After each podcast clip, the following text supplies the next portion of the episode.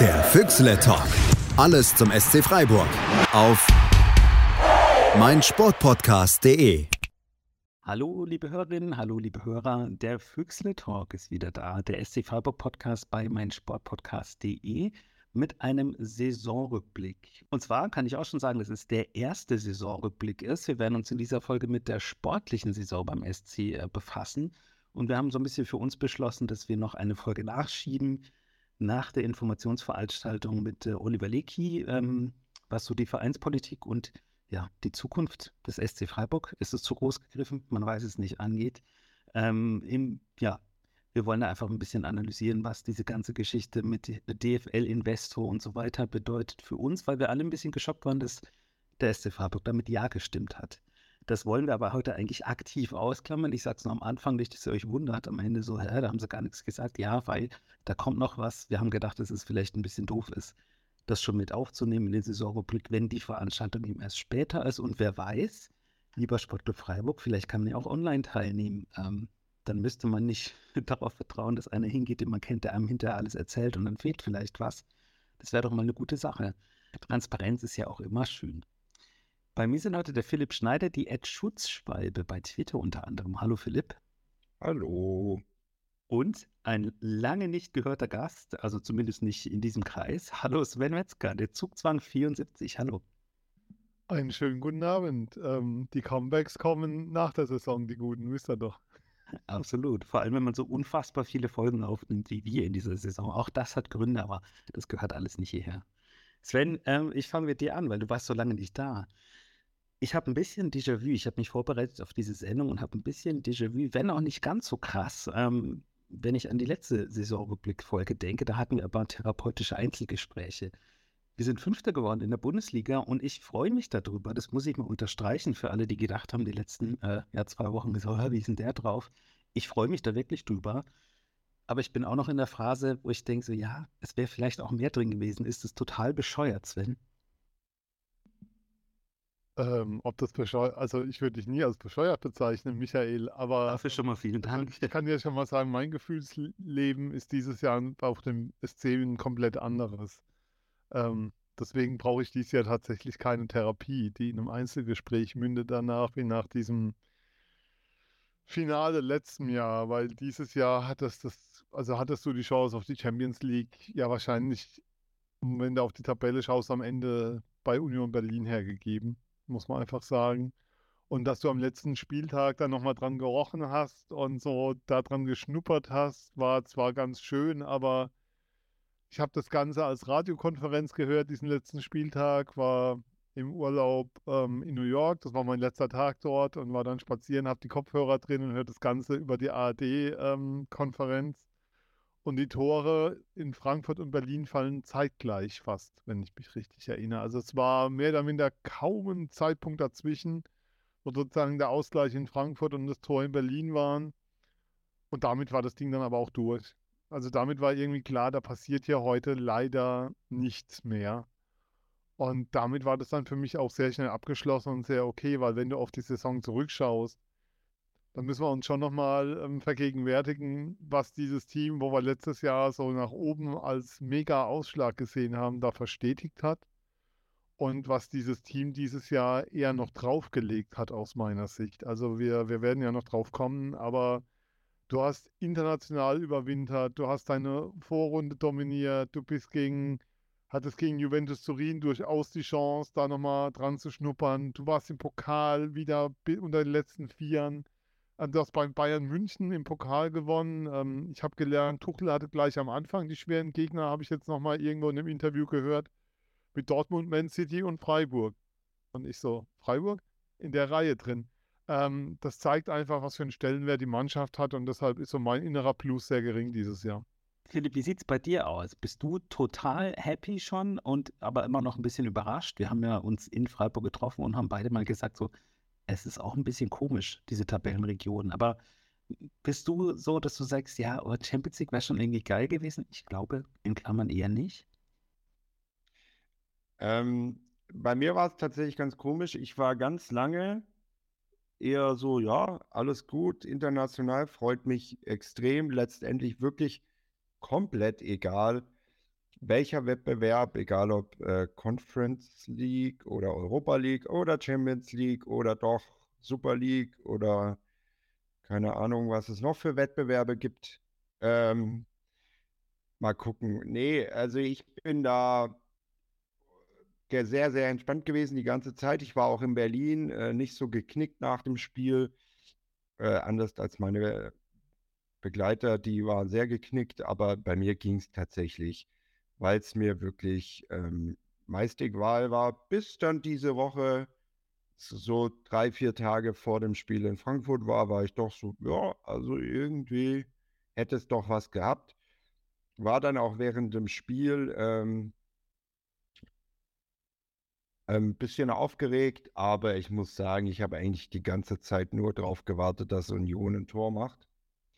Was sie ja dann auch gemacht haben. Also es war irgendwie ganz komisch. Während man es hatte, hatte ich ge gedacht, geil, aber auch nach dem Spiel, egal wer, wer da war, waren alle so, ja, mein Gott, überhaupt nicht schlimm. Wir hatten eine Mordstour am Samstag. Ähm, es gibt ja Sprachnachrichten, die das belegen. Ähm, wir hatten eine super Tour, das war äh, von vorne bis hinten cool. Es, wisst ihr, wie es sich angefühlt hat, wie so eine Abi-Fahrt, so ein bisschen. Ähm, hatte ungefähr auch das Niveau, nur dass wir halt nicht in ein Museum gegangen sind, sondern zum Fußball. Aber äh, ich war mit der Saison total happy. Also egal, es war wirklich egal welcher Wettbewerb, Europa League. Macht sogar einfacher zu planen, was den Urlaub betrifft. Also wenigstens wissen wir jetzt schon ganz genau die Tage, an denen man spielt. Und die Gegner sind tatsächlich auch cool. Cooler, finde ich, als in der Champions League. Ähm, natürlich, es ist so ein bisschen schade ums Geld letztendlich. Aber gut, es ist wie es ist. Und äh, die Saison war mega. Also Europa League ähm, war super, super Spaß gemacht, tolle Reisen gehabt. Ähm, eben der Pokalsieg bei den Bayern, auch das St. Pauli-Pokalspiel, was ja Nachspielzeit 1-1 äh, war und dann in der 119. das 2-1 war ja Wahnsinn.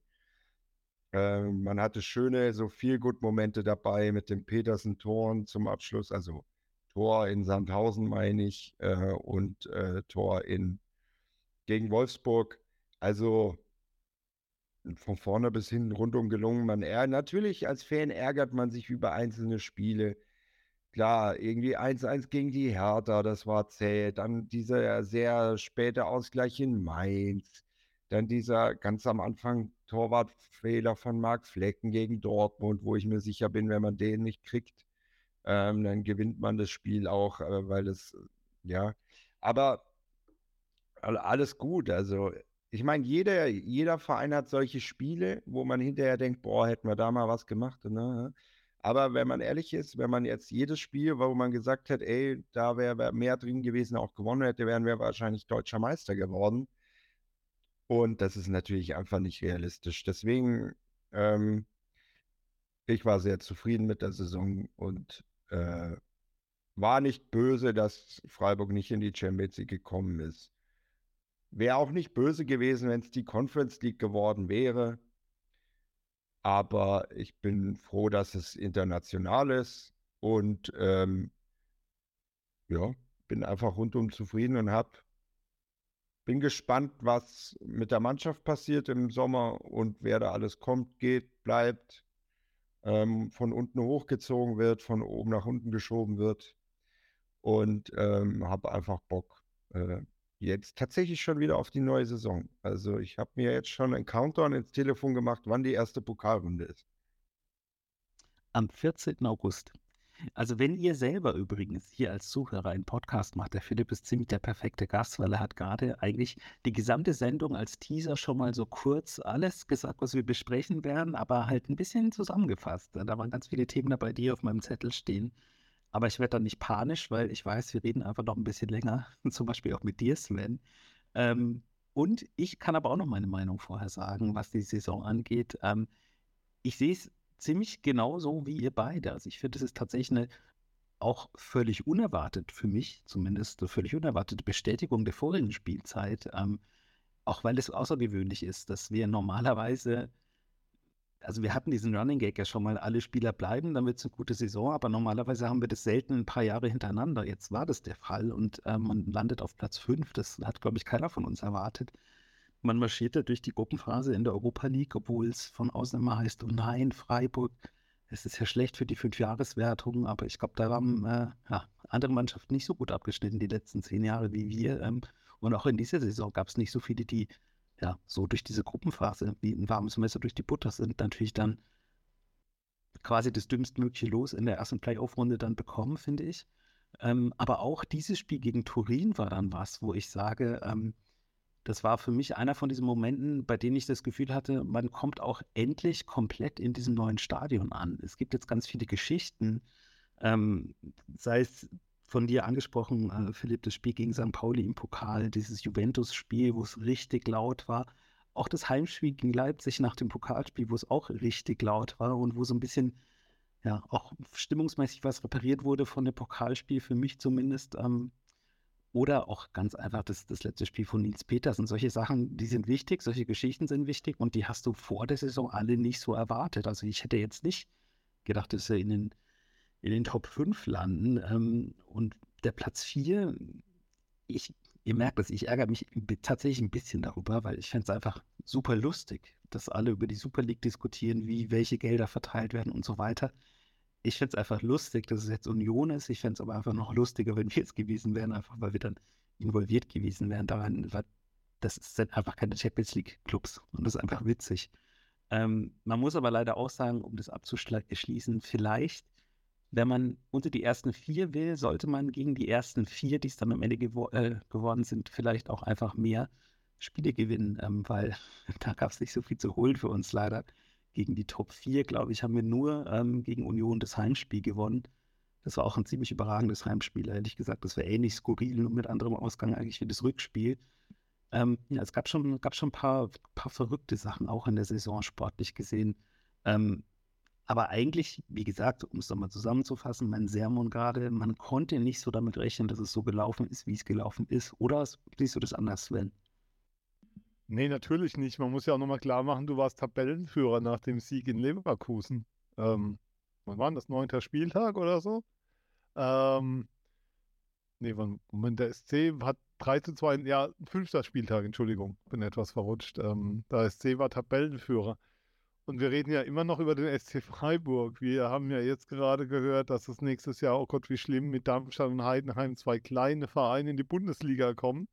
Und dann dachte ich so, naja, es ist noch nicht so lange her, da war der kleine SC Freiburg immer wieder so das Licht in der Bundesliga, wo du so dich noch, wie soll ich sagen, ich kann mich noch mal Zeit in diesem Podcast erinnern, wo wir immer drüber geredet haben, Platz 15 ist vollkommen okay und alles drüber ist Zusatz. Und jetzt reden wir drüber, ähm, dass Platz 5 zwar schön ist, aber Platz 4 mit Champions League Quali natürlich geiler wäre. Und du denkst so, ähm, also ich denke, das zeigt einfach, was für eine Entwicklung da gegangen wurde und was für Sprünge dieser Verein genommen hat. Und ähm, um das mal für, um das auch mal so auf ein Niveau zu nehmen, die Bayern suchen gerade einen Sportchef. Also die für mich die, der naheliegendste Name, der aber nirgends rumgeht, ist Jochen Zeyer natürlich für den Job. Sorry, ich glaube nicht, dass die Bayern, dass der nach München geht, aber ähm, dass der noch nicht mal sozusagen der öffentlichen Diskussion vorkommt, zeigt mir ihr, also zeigt mir paar Sachen. Die, das eine wäre, dass die Arbeit von Freiburg sehr als Team geschätzt wird, so nach dem Motto, der geht da eh nicht weg.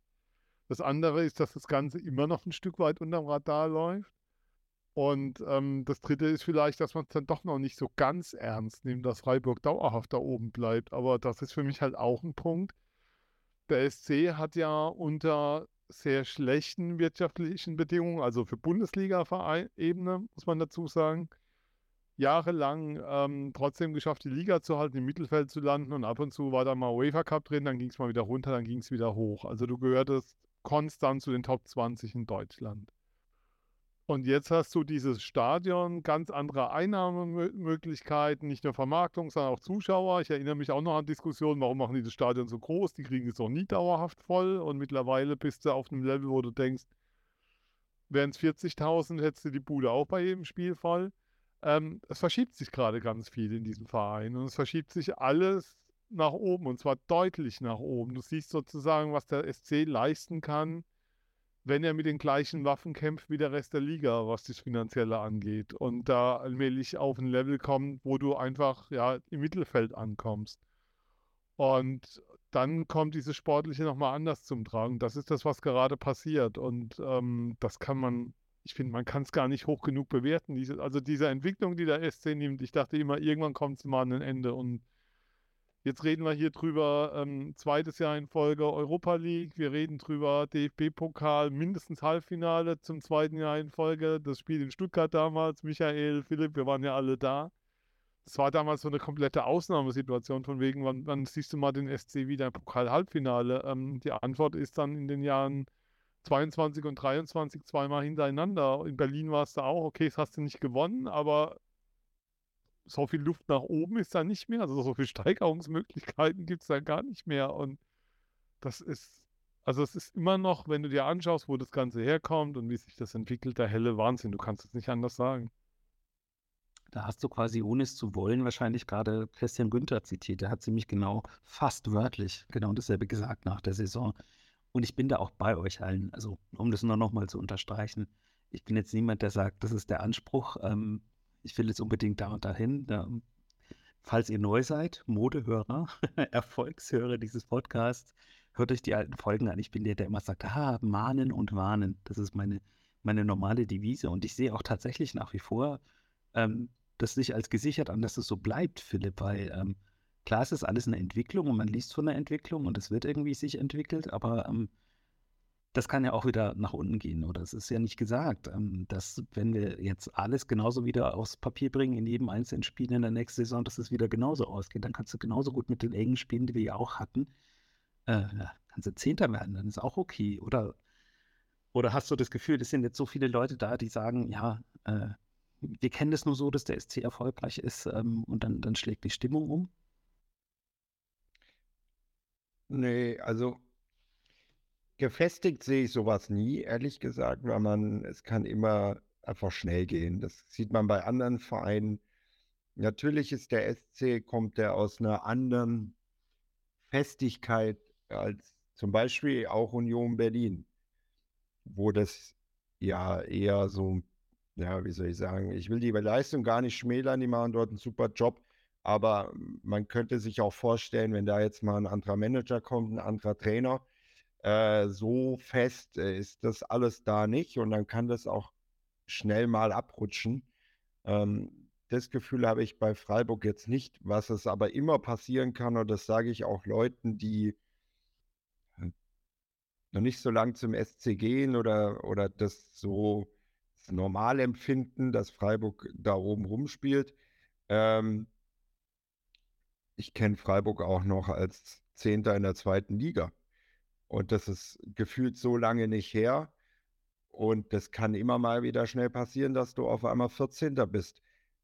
Ähm, ich finde, sowas hängt auch ganz oft an einem guten Saisonstart ab. Wenn man die ersten ein, zwei, drei Spiele gut bestreitet, am allerbesten das erste Spiel gewinnen kann, dann kommst du ganz anders in so eine Saison, als wenn du dann die ersten drei, vier Spiele verlierst oder ein Unentschieden oder viel verlierst, dann wird das richtig zäh und dann wird es schwierig. Zudem kommen natürlich immer Formschwankungen dazu, Verletzungen, Spielglück, Pech, ganz viel kommt da dazu.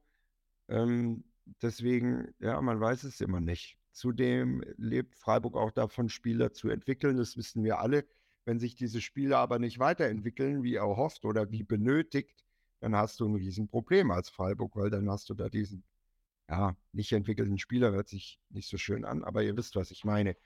Deswegen, ich sehe Freiburg schon relativ gefestigt. Überhaupt nicht so, dass ich mir sicher bin, die spielen nächstes Jahr wieder um Europa. Ich kann es mir vorstellen, dass es passiert. Ich kann mir aber auch vorstellen, dass es wirklich Platz 10, 12, 13, 14 wird. Ich glaube ehrlich gesagt nicht, dass Freiburg nächstes Jahr im Abstiegskampf landet, aber auch das kann passieren. Kennen wir ganz andere Mannschaften. Aber ähm, ich bin da relativ optimistisch und auch sicher, dass dort in Freiburg.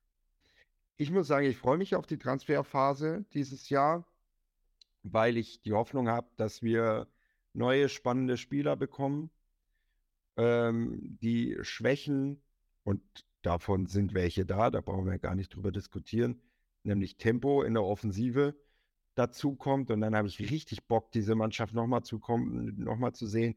Dafür müssten halt aber nach Möglichkeit äh, gewisse Säulen bleiben, die man nicht ersetzen kann.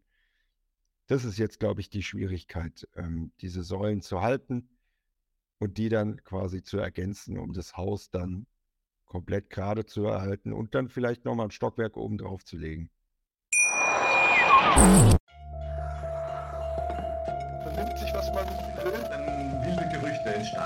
Fast nichts davon stimmt. Tatort Sport. Wenn Sporthelden zu Tätern oder Opfern werden, ermittelt Malte Asmus auf meinsportpodcast.de. Folge dem True Crime Podcast, denn manchmal ist Sport tatsächlich Mord. Nicht nur für Sportfans. Da hake ich direkt nach. Ähm, mir ist sofort Philipp Lienert eingefallen. Vielleicht Roland Scholle ist, glaube ich, auch nicht abgeneigt, wenn jemand sagt, willst du nicht wechseln, aber hast du da noch einen, anderen Spieler, wo du denkst, ah, könnte eng werden, er bleibt? Äh, nee. Weil die, die, bei denen ich denken würde, da könnte es eng werden, die sind ja schon weg. Ähm, der einzige, wo so hin und wieder mal so ein bisschen rumschwabert, ist Ritz Dorn. Da weiß man natürlich nie, wenn da ein verrücktes Angebot aus England kommt, was dem SC auch wirklich weiterhilft, finanziell, ähnlich wie es bei Schade war, dann tut man den vielleicht zähneknirschen auch gehen lassen. Und ich fand Ritz Dorn super. Also leider hat es offensiv diese Scoring-Werte noch nicht so gehabt. Dies wäre schön gewesen. Aber äh, was der an defensiver Qualität mitgebracht hat, das war der Wahnsinn. Also der Kollege verliert vorne den Ball und sprintet hinterher und grätscht hinterher und gibt alles dafür, dass dieser Ball äh, dann nicht gefährlich wird in der, in der eigenen Defensive. Deswegen, ja. Und natürlich weiß man nie, Vincenzo Grifo, wenn ein italienischer Verein kommt, aus Florenz oder so, wer weiß. Aber ansonsten, nee. Philipp Lienhardt, und da würde ich mir wirklich sehr wünschen, äh, dass er bleibt, der Kollege. Denn, äh, weil den finde ich schon extrem wichtig, aber den halte ich auch für so reflektiert. Der hat, glaube ich, in einem Interview gesagt, naja, wenn es ein Top-Top-Angebot aus Spanien gibt und damit meinte nicht finanziell, sondern eher, ja, dass man da in der Champions League mitspielt bei dem spanischen Verein, dann würde er sich überlegen. Aber ansonsten hat er ja eigentlich alles, was er braucht in Freiburg. Und das finde ich schon ähm, sehr spannend. Und ja, Flecken ist ja schon weg. Das wussten wir ja aber auch schon seit einer Weile, dass der gehen will, wird. Und das ist ja auch okay. Und jetzt muss ich noch kurz überlegen, ja, die anderen, äh, die anderen waren leider nicht mehr so die Säulen, die schon weg sind. Also Schmid, Petersen. Ähm, damit meine ich aber rein sportlich. Ich glaube, in der Kabine ist schon auch nochmal was anderes. Aber dazu kommen wir bestimmt auch noch. Da kommen wir absolut noch dazu. Ich möchte, bevor ich dich dasselbe frage wie den Philipp eben, Sven, ich werde die Frage auch wiederholen, weil es ist schon wieder lange her. Nur noch kurz sagen, die beste Zweikampfquote in dieser Saison Philipp Lienert mit 63,7 Prozent, beste Passquote in der Saison Philipp Lienert mit 85,3 Prozent und die meisten Ballkontakte pro 90 Minuten Philipp Lienert mit 69. Also das wäre schon echt schön, wenn er bleibt. Aber ich sehe das genauso wie du, äh, Philipp. Der ist, scheint sehr reflektiert zu sein. Gab es ja auch mal diese Geschichte mit, äh, ja klar, habe ich kein großes Auto, weil das kleine fährt ja noch. Also das scheint, scheint ein guter Mensch zu sein. Deswegen passt er ja vielleicht auch ganz gut in den heilen Schwarzwald. Sven, hast du einen Spieler, wo du sagst, oh bitte bleib? Ähm, oder siehst du noch bei jemandem? Das sind gute Menschen. Da, das sowieso, ja. ja. Das, ja. Ähm, Philipp hat es ja schon genannt. Also es gab ja mal auch Gerüchte um Gulde. Ähm, das Thema ist, glaube ich, durch. Ähm, ansonsten ist da niemand. Das ist ja das Erstaunliche. Ähm, Grifo hat, glaube ich, einfach gelernt, was er am SC hat über die Jahre. Ist auch einer, der sich hier extrem wohlfühlt, wie ich weiß, ähm, der auch hier extrem gut funktioniert, weil der Verein eben so ist, wie er ist. Und der aber auch gesehen hat, dass es woanders dann eben nicht so ist, was er da bekommt. Jetzt muss man sagen, er hat natürlich auch ein paar wichtige Spiele nicht von Anfang an gespielt. Ähm, diese Runde, da weiß ich nicht, wie sich sowas bei ihm niederschlägt. Ansonsten wüsste ich da keinen, weil was du ja auch nochmal sagen musst, ist, wenn du dir die Scorerliste beim SC anschaust, dann sind da drei Spieler, die eine ähm, zweistellige Scorerpunktzahl haben mit Tor und Assist, Grifo, Gregoritsch, Doan. Und dann verteilt sich das einmal quer durch den Kader durch. Das soll heißen, es gibt momentan nicht diesen einen Spieler, von dem der SC und von dem der Kader so richtig abhängig ist. Was ja natürlich schon fehlt, ein Stürmer, der Tore macht, wäre schon noch ganz nett. So nächstes Jahr bei allem Lob für Lukas Höhler, den ja Didi Hamann in der Nationalmannschaft geredet hat. Wir haben uns manchmal gefragt, kann er Bundesliga? Ich glaube, die Frage ist spätestens nach dem Jahr beantwortet. Aber so ein Stürmer, der, der weiß, wo, wo das Tor steht und da auch den Ball reinschießt, das, das fehlt dir, glaube ich, noch so ein abschlussstarker Spieler. Also so ein Petersen-Ersatz wirst du brauchen oder eher ein Upgrade zum sportlichen Petersen momentan. Wir müssen es ja immer erwähnen zum sportlichen. Ähm, ansonsten sehe ich den Kader sehr gut aufgestellt. Die müssen alle nicht mehr lernen, was Streich von ihnen will. Die wissen das alle. Das funktioniert sehr gut. Ähm, mich hat extrem überrascht. Man muss ja auch mal sagen, es war, ein Europa, war glaube ich, das erste Europapokaljahr in der Geschichte vom SC wo du nicht permanent ähm, Schiss hattest, dass sozusagen die Donnerstagsspiele oder die Spiele unter der Woche zu Lasten des Wochenendes gehen, sondern dass beides gestemmt wurde mit einer Souveränität und Ruhe, wie du es eigentlich nicht kanntest. Und ähm, deshalb ist mir da relativ wenig bang, weil was du auch sagen musst, wenn man einen Spieler geht wie Santa Maria, dann ähm, haben Hartenseier dann direkt Eckestein präsentiert damals als Ersatz. Das ging ja, soll ich sagen, direkt durch. Ähm, und ich gehe davon aus, bei Spielern, die abwanderungsbillig sind, wird es so ähnlich sein, ähm, dass die Kommunikation da sehr klar ist, dass die Vereinsführung weiß, welche Spieler eventuell gehen wollen, was dafür passieren muss. Ähm, und wenn es dann soweit ist, dann wird der SC gewappnet sein und das sehr schnell nachlegen können. Und was man ja auch mal sagen muss, der SC ist ein hochattraktiver Verein für Spieler. Also ein besseres Schaufenster bekommst du ja kaum. Du, du wechselst zu einem Verein, der zwei Jahre hintereinander Top 5 Bundesliga war, der international ähm, überwintert hat, der DFB-Pokal erfolgreich ist. Also viel mehr kannst du ja nicht haben. Und du siehst auch ähm, an den entsprechenden Abgängen der letzten Jahre, dass es für Spieler hier immer die Möglichkeit gibt, einfach auch das sich einzubringen, zu zeigen und dann aber auch weiterzugehen und dass der Verein dir keinen Dreck hinterher wirft im Sinne von, der wollte doch aber bleiben oder so sondern dass es sehr klar ist, ähm, dass du hier als Spieler die Möglichkeit hast, dann auch deinen nächsten Schritt zu gehen. Deshalb ist mir, was Abgänge angeht, überhaupt nicht bang. Eher was die Altersstruktur angeht. Da ist der ein oder andere ja, mal eingeladen zu gucken, wie alt zum Beispiel Niklas Höfler ist mittlerweile. Das hat mich ein bisschen überrascht. Ja, Philipp, ich, ich glaube, aber er kommt doch einiges nach. Sorry. Da ja. Philipp viel mehr zu sagen. Ja, gefühlt haben wir ja nur noch Sechser. Äh, also man hat Röhl, man hat Wagner, man hat Keitel und Yannick Engelhardt, der letzt, also die letzten zwei Jahre Leistungsträger war in der zweiten Mannschaft, hat man jetzt noch fest verpflichtet. Der soll anscheinend einen Profivertrag bekommen. Äh, also da kommt einiges nach, natürlich, bis die auf dem Level von Höfler sind. Das wird eine Weile gehen, aber auch sowohl Röhl als auch Wagner als auch Keitel spielen immer mehr. Und äh, ja, übrigens, ich würde noch, würd noch ergänzend dazu sagen, also am Ende der Saison, finde ich, hat man die Europapokalbelastung dann gemerkt, weil ich fand dann in manchen Spielen Freiburg hinten draus wirklich sehr kraftlos. Also, das war jetzt zum Beispiel in Frankfurt dann auch der Fall. Klar, die Frankfurter, die haben eine wahnsinnige Energie entwickelt, fand ich, hat dieses Stadion, als es dann klar war, ey, Wolfsburg liegt hinten und wenn wir hier gewinnen, dann können wir Platz 7 safe machen, was auf jeden Fall international bedeutet. Weil da hat dieses Stadion eine brutale Energie entwickelt, aber Freiburg hat überhaupt keine Entlastung mehr hinbekommen, weil die so kaputt und platt waren. Äh, ich meine, Christian Günther, der sitzt nicht umsonst zwei, also zweimal zu Beginn auf der Bank und das und so eine Müdigkeit, so eine fehlende Spritzigkeit, die kriegst du nicht in der Woche, die du mal nur 30 Minuten spielst, anstatt äh, 90 mal raus.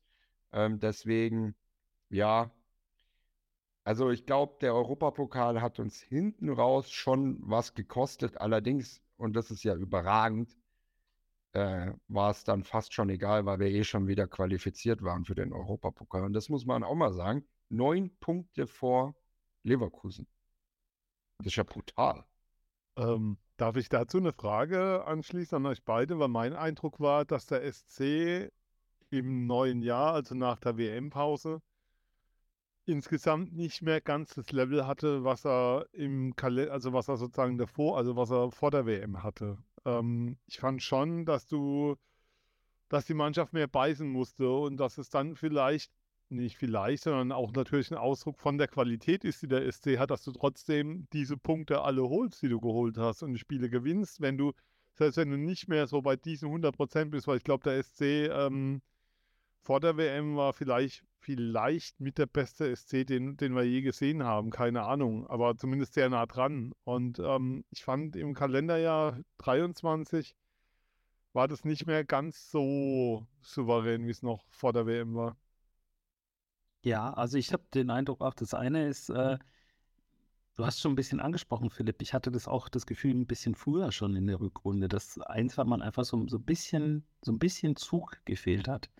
Ähm, gerade zum Beispiel dieses Mainz-Spiel, das verfolgt mich ja tatsächlich, wenn du den Angstgegner am Rand der Niederlage hast, obwohl du eigentlich jetzt nicht so geil gespielt hast und dann aber in der 96. die das 1-1 fängst, das ist einfach so ein, ja, das war äh, vielleicht so ein Beispiel für beides. Also da hat so ein bisschen Zug gefehlt, wirklich das Tor zu machen vorne und dann hat die Luft gefehlt hinten, das, das äh, zu retten vielleicht oder einfach die Frische auch im Kopf teilweise, die gefehlt hat, eher als die, die eigentliche Fitness. Und ich hatte schon auch das Gefühl, dass diese Winterpause uns nicht so, nicht so gelegen kam, diese elendig lange.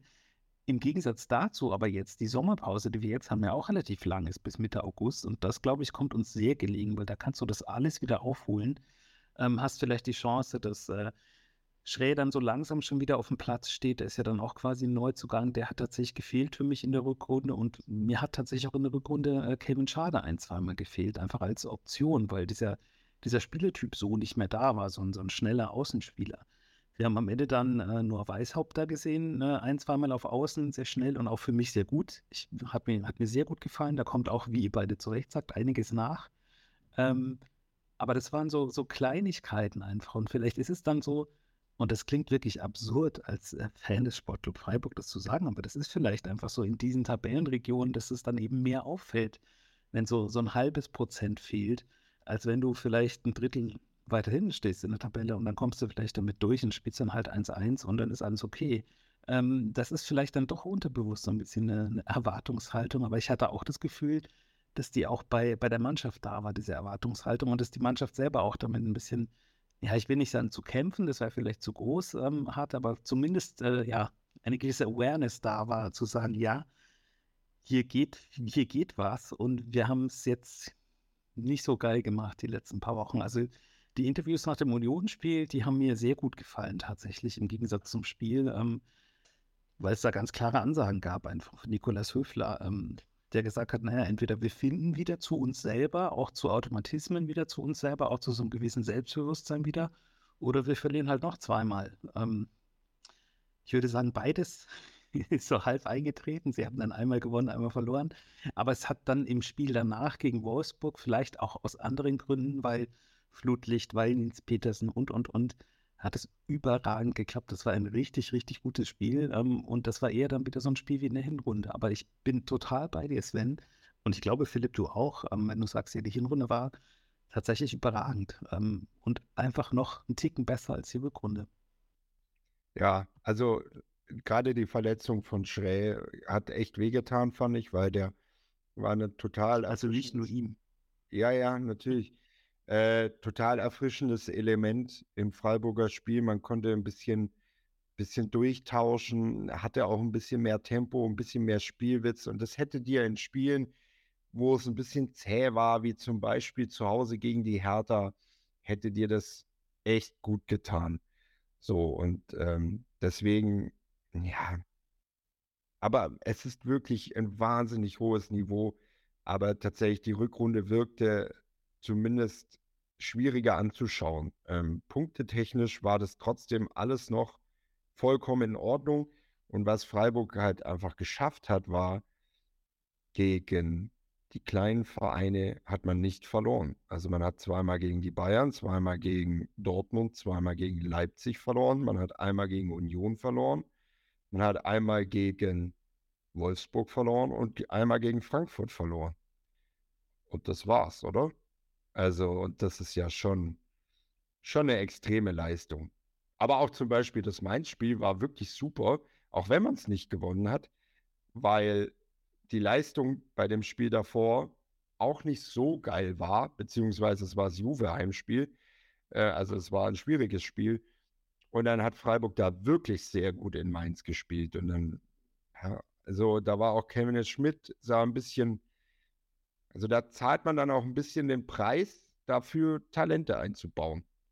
Also ich fand das zum Beispiel auch am Samstag, ich fand es total mutig und total toll und richtig. Streich wechselt Robert Wagner ein. Äh, für eine Schlussphase, wo es noch 1-0 für Freiburg stand und in Berlin noch 0-0, also wo wirklich was geht. Und das finde ich total angenehm und auch, äh, dass Streich sich dann bei dem Unionsspiel dann korrigiert hat und ähm, umgestellt hat, Schmidt gebracht hat, Weißhaupt gebracht hat, die in den letzten Spielen, für die ist es echt schade, dass Sommerpause ist, weil die, die kamen jetzt so ein bisschen. Weißhaupt hat auf einmal so einen Step gemacht. Also, das ging da ein bisschen los mit dieser Vorlage gegen Hoffenheim zum 2-1. Aber es ist total, ähm, ja, es ist alles gut. Also wirklich, ich finde, es ist wirklich sportlich, ist wirklich alles total in Ordnung. Und da reden wir also eigentlich beim Gesamtverein. Ähm, weil wenn man guckt, die zweite Mannschaft wäre fast Drittligameister geworden. Also das ist ja, das ist ja verrückt. Ähm, A-Jugend ist abgestiegen, das tut weh, natürlich, aber in der Liga, wo ich glaube sechs Mannschaften abgestiegen sind. Wo gefühlt jeder abgestiegen ist. Gefühlt ist die Hälfte der Liga hat um die Titel gekämpft und die andere Hälfte hat gegen den Abstieg gespielt. Also, ähm, ja, ich denke mal, da wird Freiburg die richtigen Schritte machen. Und jetzt, ich habe total Bock, also auch Bock auf so einen Noah Adubulo nächstes Jahr im Tor. Ähm, Finde ich total spannend und richtig, äh, den jetzt auf jeden Fall ins Tor zu stellen. Deswegen, sportlich finde ich, läuft es total rund. Und ja, es gab schwierige Spiele, aber es gab auch Spiele, wo Freiburg krass Freiburg abgerufen hat. Das sind nicht immer nur schöne Spiele, also schön anzuschauen, aber eben Mainz, man hat alles abgearbeitet. Wir haben bei den Bayern gewonnen. Das ist ja der Wahnsinn. Da hat man ja alles, was man da gelaufen ist, gearbeitet hat. Wie viel man den Ball hinterher gerannt ist. Man hat diesen Rückschlag weggesteckt mit diesem für mich weiterhin irregulären Tor. Also das ist ja wirklich einfach verrückt. Und da, da waren solche Spiele dabei. Und dann hatte man aber auch so Spiele wie zum Beispiel in Wolfsburg oder auch in Dortmund. Klar, Dortmund mit gelber, gelb-roter Karte, okay, aber äh, die waren schwierig anzugucken und da ist man irgendwie nicht mehr reingekommen, so in den Flow. Aber wie gesagt, es ist immer noch der SC Freiburg und man merkt dann schon, wenn es dann nicht mehr, genau wie du sagst, diese paar Prozente kommen, das hat man früher übrigens auch gemerkt, aber jetzt auch, dann reicht es halt dann auch mit einem guten Kader nicht für Freiburg, um dann den maximalen Erfolg äh, zu erringen. Das ist bei Bayern München anders. Also die haben gefühlt auch nicht so viele Prozente auf den Platz bekommen von dem, was sie können, werden halt trotzdem deutscher Meister, weil sie halt eine brutale individuelle Qualität haben und die hat Freiburg noch nicht. Ja, ein Beleg dafür ist ja das Ligaspiel gewesen, einfach gegen Bayern zu Hause. Ähm, das war jetzt, war jetzt kein schlechtes Spiel von uns, würde ich sagen. Und das Tor, was Bayern gemacht hat, das eine Tor des Tages dann, ja, da, da kann man dann nichts machen aus 80 Meter Entfernung gefühlt. Ähm, wo du gerade schon so dabei warst, Philipp, was war denn dein, äh, ja, dein Lieblingsspiel in der Saison? Was war das Spiel, wo du sagst, ja, das, das war's. Also das ist für mich das Bild der Saison. Also entweder, weil du dabei warst oder auch, weil, weil die Mannschaft einfach performt hat. Es hört sich wirklich blöd an, weil es offensichtlichste ist, aber dieses Spiel bei Bayern München, wow. Also äh, ich stand ja neben Dominik, liebe Grüße in den Urlaub übrigens. Ähm, das wirklich, ähm, wir lagen uns danach fast äh, heulend in den Armen. Das war wirklich ein brutal. Ähm, auch mit dieser Dramaturgie, mit diesem Elfmeter in der Nachspielzeit. Natürlich, es gab viele tolle Spiele. Also ich denke an die Europapokalspiele. Ich denke eben, dieser Moment, als Nils Petersen das 2-0 einschiebt. Also da gab es viele, es gab viele Highlight-Spiele. Davon lebt man ja auch als Fußballfan von einem Verein, der, der nicht um Titel mitspielt, also normalerweise nicht um Titel mitspielt. Aber auch, ja, eben auch dieses Zweitrundenspiel gegen St. Pauli. Also da waren viele, viele tolle Spiele dabei. Aber dieses, dieses Spiel da gegen bei den Bayern unter der Woche äh, mit diesen vielen Vorzeichen auch. Und dann so, so da wiederzukommen, dann liegst du da 1-0 hinten, dann macht Höfler da so ein Weitschuss-Tor und dann Höhler, der den Elfmeter reinschweißt und alles rastet aus. Das war schon, also das war schon sehr, sehr besonders. In rund 40 Folgen habt ihr mich jetzt schon sagen hören, I want to tell you about the Beatles. Ich habe euch die Geschichten zu ihren Alben und ihren Songs erzählt, euch ihre wichtigsten Wegbegleiter und Vertraute vorgestellt und natürlich die Orte, die für die Bandgeschichte eine wichtige Rolle spielten. Habt ihr die drei bisherigen Staffeln schon durchgehört? Nein? Na, worauf wartet ihr dann noch? Rein in den Podcatcher eurer Wahl und einfach mal losgehört. Und folgt gerne auch unserem Instagram-Kanal iwtty-Beatles Podcast. Wie sieht es bei dir aus, Sven? Hast du, du hast ja, glaube ich, nicht alle 98.000 Spiele die sie so gesehen haben. Hast du eins, wo du sagst, ja, das war richtig, richtig geil? Also mein, mein Highlight-Spiel, ähm, kann ich tatsächlich sagen, war das Spiel gegen Wolfsburg. Ähm, da saß ich im Bus vom Spiel von Waldhof Mannheim von 1860 Münchenheim und habe mir den Stream angeschaut und ähm, hatte Tränen in den Augen als Petersen dann auch noch das zweite macht, da war er endgültig vorbei. Und dann kam dieser VR rein.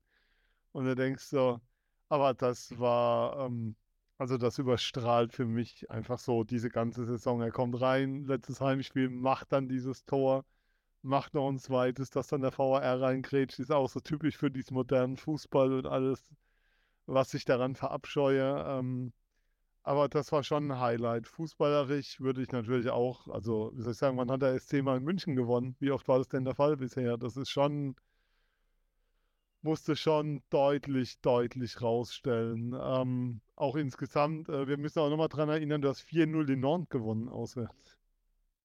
Ähm, weißt du, das ist alles schon so unter ferner Liefen abgetan, wie stark der SC durch dieses Jahr 22 marschiert ist. Wow, aber Highlight mit Sicherheit Petersen und Abschied und alles und das Tor und wird, wird glaube ich, so schnell nicht vergessen werden. Da werden wir jetzt auch gleich drüber sprechen. Ich möchte aber meine beiden Spiele auch noch sagen. Das sind nämlich zwei. Das eine haben wir schon gehört.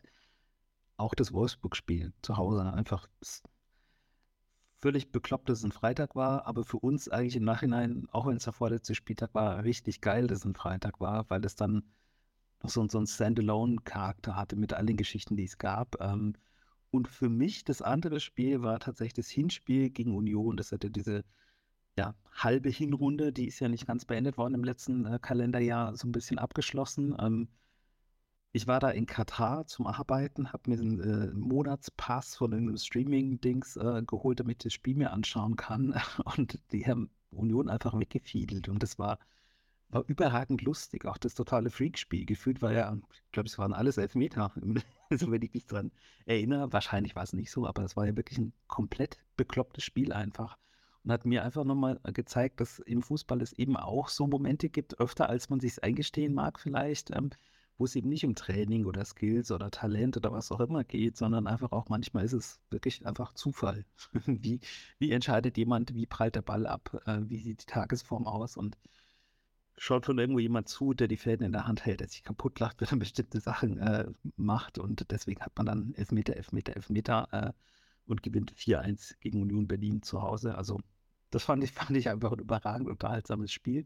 Mit der kleinen Fußnote, dass ich sehr gefeiert habe für mich selber, dass äh, das, das Aktionsspiel war Boykott Katar und ich das in Katar geschaut habe und es da tatsächlich angekommen ist. Also ich habe das gesehen und fand es sehr, sehr richtig, was da demonstriert wurde.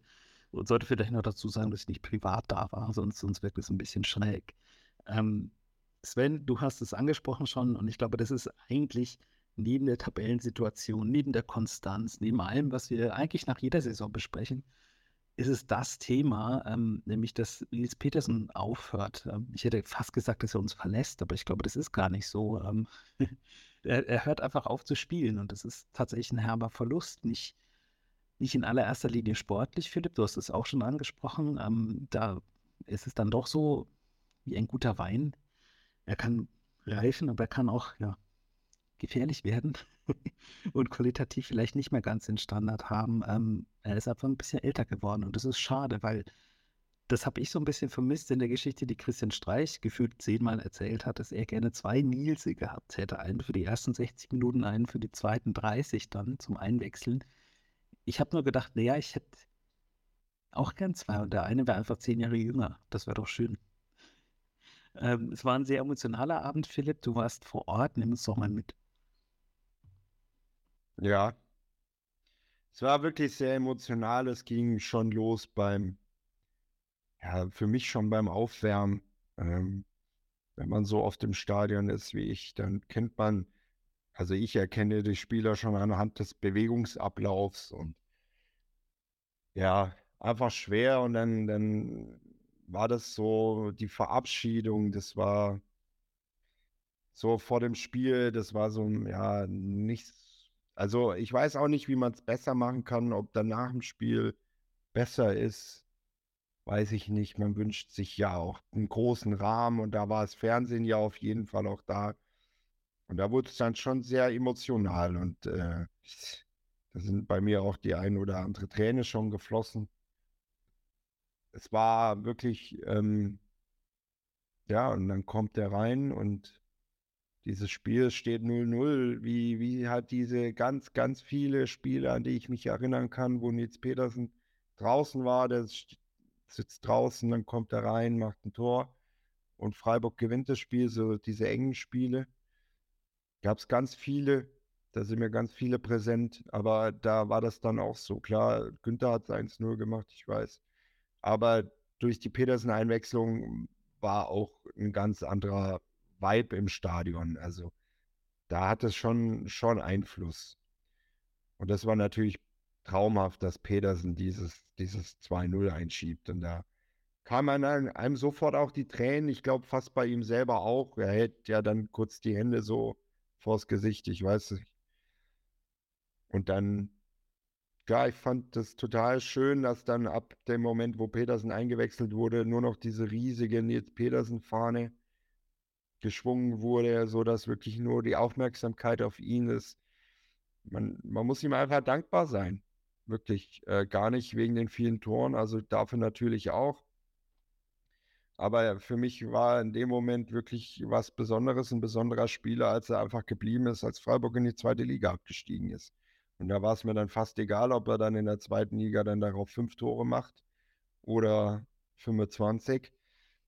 Ich fand das einfach ein, feinen Zug. Jugendliche würden sagen, er ist ein Ehrenmann.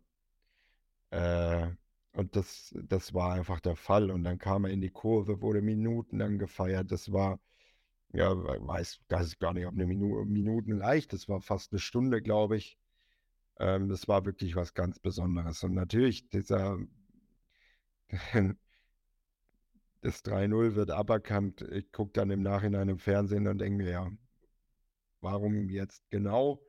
Ähm, okay, Gott sei Dank hat er ja wirklich schon eins gemacht, weil so war das wirklich der, der komplett perfekte Abschied. Also man musste nicht bangen um Abstieg oder so, so wie damals bei Julian Schuster, der so in einem Endspiel, das war, wo das alles, alles ein bisschen untergegangen ist. Äh, es gab wirklich was zu feiern, weil man was gewonnen hatte. Und das war wirklich, also besser könnte dieser, dieser tolle toller Mensch und tolle Fußballer nicht, nicht die Fußballbühne verlassen. Und du hast recht, natürlich, irgendwie, es wurde so kryptisch gesagt, ja, also er geht nicht ganz, aber kam jetzt schon raus, was für eine Position er begleitet, also begleitet, also und auch ab wann, also da habe ich noch nichts mitbekommen und gelesen. Das fand ich so ein bisschen komisch irgendwie, oder? Also. Die werden ja jetzt nicht für ihn jetzt einen Fanshop eröffnen, den er leiten kann, sondern Eine In der, in, in, in der Heimat in Cottbus oder in Lotto. ja, keine Ahnung, ich weiß es nicht. Also, Kommt ja nicht aus Cottbus, Entschuldigung, aber. Ähm, nee, aber ähm, ihr, ihr wisst, was ich meine, aber das, das Du, wurde bisher. es ist doch aber auch okay, wenn ein Spieler einfach mal sagt, hey, ich habe jetzt keine Ahnung, wie viele Jahre meines Lebens nur mit Kicken verbracht, gib mir doch mal ein bisschen Zeit, mich umzuschauen, was ich denn tue. Ja, ja, voll. Also, es Also- sei ihm gegönnt. Wichtig ist Also- natürlich, dass er in seinem, ich möchte es nochmal betonen, weil es in kaum einem Facebook-Post oder Social-Media-Post von ihm zu sehen war, von Weberhaus, fertiggestellten Haus, wohnt bei Freiburg. äh, ähm, ich glaube, dass der erstmal sagt, Leute, lasst mich mal umgucken und mal schauen, was ich machen will. Und vielleicht war ich, also den würde ich tatsächlich so einschätzen, dass es für sich noch gar nicht klar hat, wo es hingehen soll und was er denn tun will. Und da erstmal gucken will. Und vielleicht weiß man es beim SC auch noch nicht so genau, was, wo du mit ihm dann hin willst. Weil, also wenn du mich jetzt fragen würdest, ob der Trainer wird, würde ich eher sagen, nee. Wenn du mich fragen würdest zum Manager, Sportdirektor, würde ich auch eher sagen, nee. Also bei Schuster war für mich relativ klar, dass das einer ist, den du unbedingt ähm, auf dem Platz an den Verein binden willst, mit der Art und Weise, wie er ein Spiel liest, wie er ein Spiel sieht. Da sehe ich auch einen Höfler ein Stück weit, ähm, so von der Art her ähm, aufs Spiel zu gucken. Christian Günther weiß ich zum Beispiel nicht, ob das nicht einer für neben dem Platz eher ist. Bei Petersen weiß ich das gar nicht genau. Vielleicht ist es auch keiner, der im, natürlich will er im Fußball bleiben, nehme ich mal an, weil sein Vater ja auch da ist und er sozusagen schon von Kindesbeinen an das Ganze miterlebt hat. Aber in welcher Form? Ich weiß es nicht. Habt ihr denn eine Vorstellung, wo ihr Pet also wenn ich euch jetzt fragen würde, wo siehst du Nils Petersen ab September beim SC? Hättet ihr da eine Vorstellung? Ähm, Ja, ich, ich könnte mir ihn sehr gut als äh, so ein bisschen so das, was Schuster im Moment macht, dieser Verbindungstrainer. Also, das fände ich, würde zu ihm passen. Aber ja, du hast schon recht. Äh, es ist jetzt nicht so klar, glasklar, dass ich sagen kann, ey, der Kollege sollte auf jeden Fall das und das und das machen. Aber ja, ich weiß es auch nicht. Aber ich hoffe einfach, äh, ja, ich, ich kann auch mir vorstellen, dass Nils Petersen irgendwie sagt, ja, äh, ich, der macht jetzt ein Jahr lang, äh, guckt er sich um, überlegt und dass er dann, weiß nicht, Kfz-Mechaniker wird oder so, keine Ahnung. Das kann ich mir bei ihm auch vorstellen und dass er sagt, jo, und ich kick noch bei, bei der alten Herrenmannschaft oder, nee, bei Bundesligisten ist es die Traditionsmannschaft, äh, mit und lass mich hin und wieder auf ein Bier und Dreisam, äh, auch da nicht, vielleicht auch da, aber ihr wisst, was ich meine, im Europapark, Park blicken. Ähm, keine Ahnung, kann ich mir auch bei ihm vorstellen, aber ich wünsche ihm einfach, dass er eine Position findet, worauf er einfach Bock hat. Weil das nichts anderes hat er verdient. Weißt du, Philipp, also für mich hat es mal so ausgesehen, ähm, als er dann auf die Tribüne ist, dass ihm nicht nur so ein Bier und eine Schale bereicht wurde, sondern auch eine Dauerkarte. Weißt du, ob ich mich da verguckt habe? Weil das fand ich einen sehr, fand ich einen sehr coolen Move, aber es war nur so in so einem Umschnitt zu sehen. Ähm, und muss ich vielleicht auch noch kurz erwähnen, ich finde es tatsächlich überragend, dass das ein Freitagsspiel war, was bei der Zone gekommen ist, weil wenn das ein Sky-Spiel gewesen wäre, dann wäre nach einer Viertelstunde Werbung gewesen und jemand hätte gesagt, ja, die Stimmen reichen mir nach. Also insofern war das äh, tatsächlich eine sehr coole Konstellation.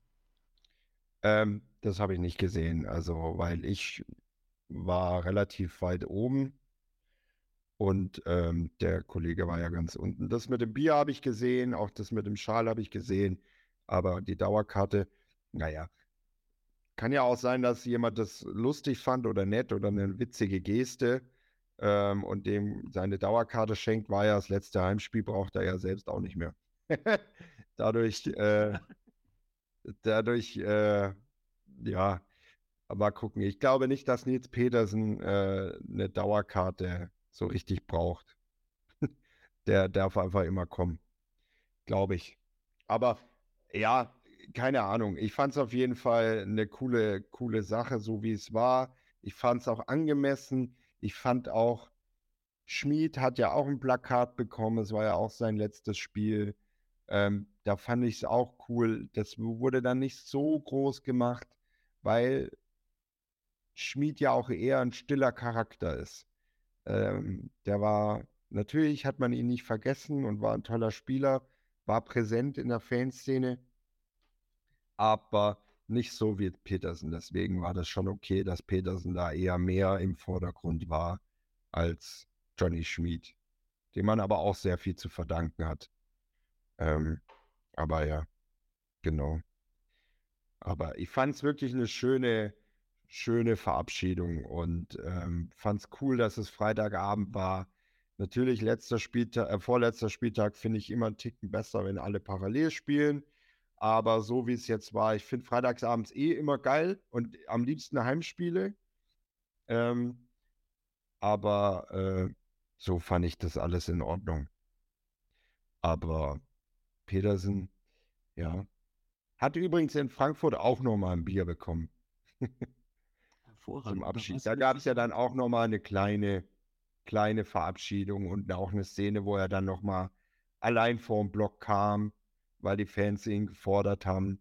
Und ähm, er jetzt äh, und dann auch nochmal wirklich, da flossen dann auch die Tränen nochmal bei ihm und auch bei dem einen oder anderen Fan, weil jeder wusste, okay, und das war es jetzt dann endgültig. Also ganz schwierig. Ich finde Petersen, natürlich haben da manche nach dem Tor gesagt, ähm, ja, der hätte auch nochmal ein, zwei, drei Jahre im Tank gehabt. Aber ich finde es so vollkommen okay. Also natürlich hätte ich mich über jedes Jahr, was er weiterspielt, gefreut. Aber man dachte sich auch immer, oh, da bisschen schade, Nils sitzt so viel auf der Bank und wurde jetzt irgendwie 28 Mal in der Bundesliga eingewechselt, glaube ich. Ähm, aber da teilweise auch erst so in der 93. oder so. Aber er hatte Impact dieses Jahr. Also nicht nur gegen Wolfsburg und nicht nur gegen Sandhausen, sondern auch äh, gegen Hoffenheim, wo er die gelb-rote Karte äh, quasi erzwingt, indem der Gegenspieler ihn umhauen muss, weil er ihn schön aussteigen lässt und so. Also wirklich ein toller Fußballer, toller Mensch. Und ähm, ja, ich werde ihn auf jeden Fall mal, wenn ich ihn treffe, auf ein Bier einladen. Toller Typ auf jeden Fall. Vielleicht überrascht er uns ja auch und wird äh, Vorstand für Finanzen, Organisation ja. und Marketing. Für, für, Oliver Lecky, den wir, aber den wir erst in der nächsten Sendung, dachte ich, der DFL wegloben. Das war Richtig, nicht heute. Das war, das war der Teaser. Das aber Leute, jetzt nochmal. Ja, wobei, noch. wobei ich finde es schwierig. Also, ich, ein schwieriges Thema, aber ich finde jetzt so schnell sagen, Lecky, äh, jetzt darfst du auch bitte gehen. Da soll sich schon noch erklären dürfen, finde ich. Vorher. Ja, ja, das darf er vorher. Aber nochmal kurz zurück zu Petersen. Also wir müssen nochmal, glaube ich, weiß nicht, ob nur SC-Fans die Sendung hören, aber also, wie soll ich sagen, im Eishockey gibt es ja diese Zeremonie für besonders verdiente Spieler, geht's Trikot und das Dach und die Nummer wird nicht mehr vergeben. Das hatten wir, glaube ich, in den letzten zehn Jahren, wenn ich es mir anschaue, würde mir einfallen Julian Schuster, Nils Petersen und dann sind wir bei Chico Höfler und bei Christian Günther. Je nachdem, ob der nochmal zu Leipzig geht oder nicht, bei Günther.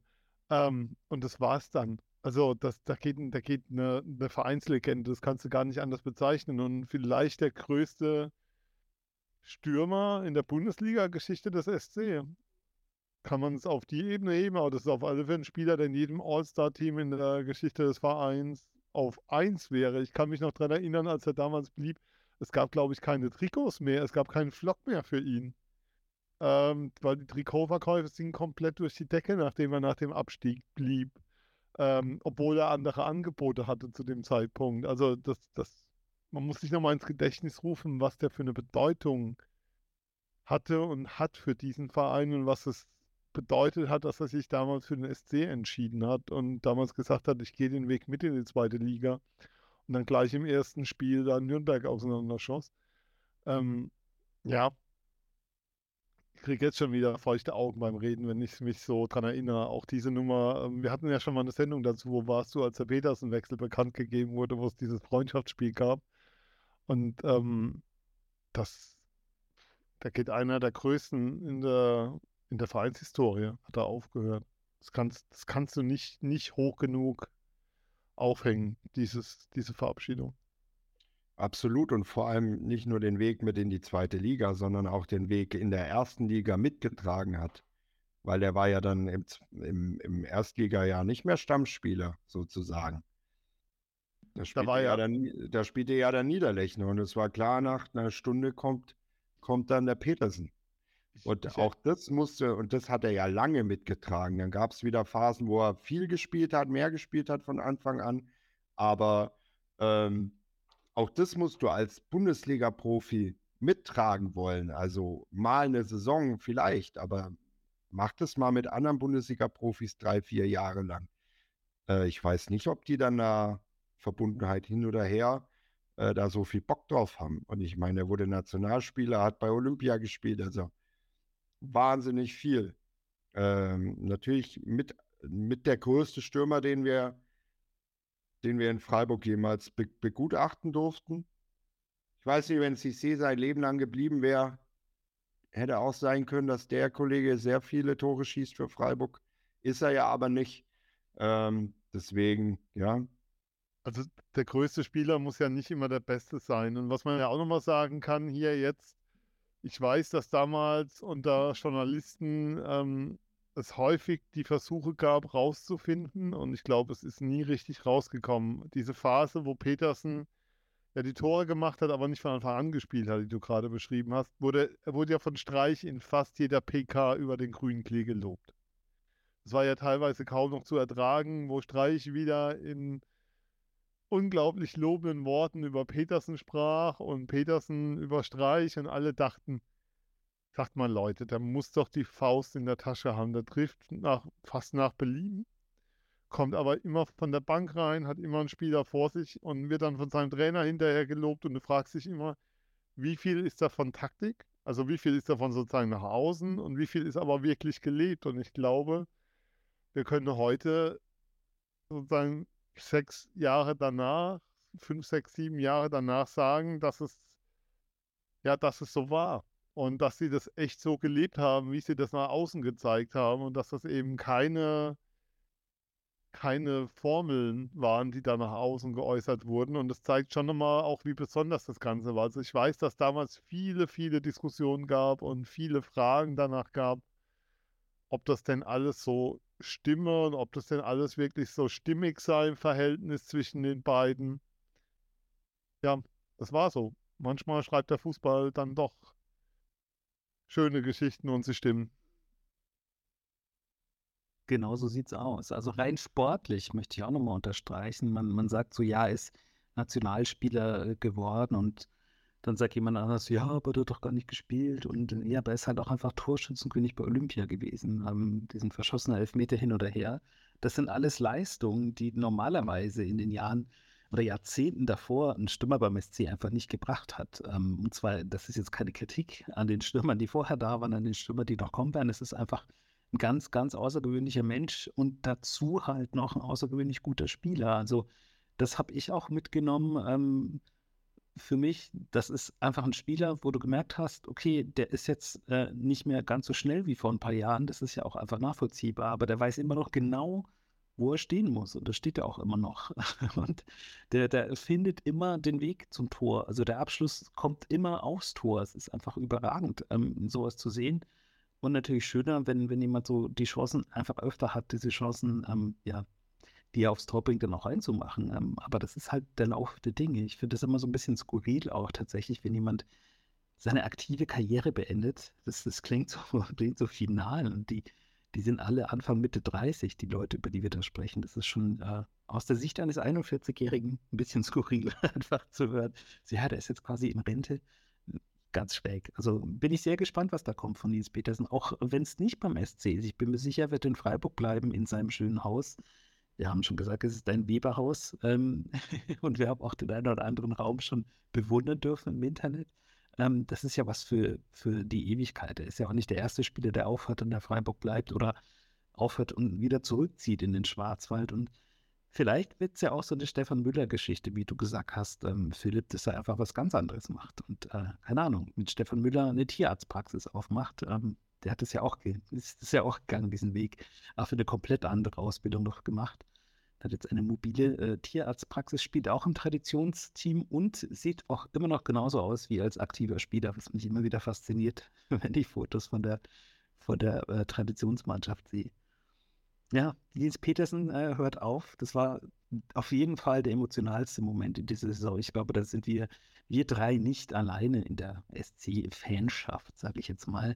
Und ähm, ja, ich würde diese sportliche Folge eigentlich ganz gerne beenden damit, weil es ist zu früh, um über Neuzugänge zu spekulieren. Ähm, wahrscheinlich werden wir die Folge veröffentlichen und dann stehen gleich drei auf der Matte morgen und die PK kommt, wer alles kommt, wer weiß. Aber ich glaube, es ist zu früh zu spekulieren. Es ist auch zu früh zu spekulieren, wer geht. Ähm, wir haben gesagt, das war eine schöne Saison. Wir haben gesagt, es ist ein unfassbarer, überragender fünfter Platz äh, mit einer kleinen Träne in einem ganz kleinen Knopfloch. Das hätte auch ein vierter Platz sein können, aber das wäre auch wirklich da einfach noch verrückter gewesen. Man weiß ja schon gar nicht mehr, wohin man sich kneifen soll, ähm, ja, um aufzuwachen oder eben besser nicht aufzuwachen aus diesem Traum der letzten Jahre. Und wer weiß, wo es sportlich hingeht äh, mit dem SC Freiburg in Zukunft. Ähm, und wer weiß, wo es allgemein hingeht mit dem SC in Zukunft. Das möchten wir, wie gesagt, nachliefern in einer anderen äh, Folge. Ich bedanke mich erstmal bei euch beiden, äh, Sven und Philipp, und äh, würde die Chance noch gerne nutzen und dem Sven das letzte Wort geben. Ja, ich wollte tatsächlich noch was loswerden, weil ähm, Abgang Nils Petersen ähm, steht natürlich vorne, aber ich habe nochmal geschaut. Es war Donnerstag, der 7.11.2013, wo der SC Freiburg bei Estoril ein Europapokalspiel hatte, Europa League äh, 0 zu 0. Es waren laut Kicker 2014 Zuschauer da. Und Michael und Dominik und ich haben uns da kennengelernt, zum ersten Mal getroffen. Vorher über Twitter kennengelernt und da zum ersten Mal persönlich gesehen, beim Spiel gewesen. Und daraus ist dann das Podcast-Team entstanden. Mit Hans-Peter noch dabei, mit Patrick natürlich auch noch dabei, ähm, den wir nicht vergessen. Und Philipp kam dann noch dazu. Ähm, ich muss sagen, bin unglaublich happy über die Leute, das Kennenlernen, all das, was da entstanden ist, bevor ich jetzt lange auch heule. Ähm, für mich ist nach der Saison aber sozusagen nicht, was unsere Gruppe angeht, euch bleibe ich erhalten, aber was die Hörerinnen und Hörer angeht, ist für mich definitiv jetzt endgültig Schluss. Das war sozusagen ein einmaliges Comeback. Vielleicht nochmal in der Sendung zum Thema Investoren, wenn, die Informationen öffentlich sind. Ansonsten sollen das bitte die Mitglieder machen ich werde die Sendung weiterhören. Das Baby ist groß geworden, das Baby ist toll geworden. Ähm, das Baby ist mir weiter sehr ans Herz gewachsen. Es ist vor allem ein sehr herzliches Kind geworden, was daraus wurde. Es ist toll. Danke an euch äh, da draußen für allem, aber vielen, vielen Dank an dieses Team, dass das viel mehr ist als so ein Podcast-Team. Aber fußballerisch hat es mich mittlerweile dann doch deutlich woanders hingezogen, wie viele wissen. Und dem sollte man dann auch Rechnung tragen, nicht mehr wie der Opa von der Couch nur von früher erzählen. Insofern, ihr rockt das, ihr macht das großartig. Danke.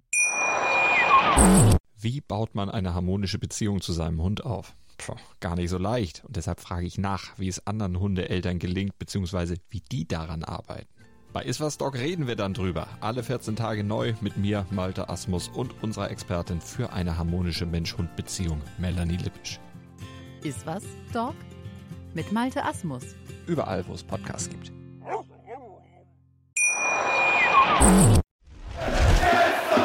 Der Füchsle Talk. Alles zum SC Freiburg auf meinsportpodcast.de.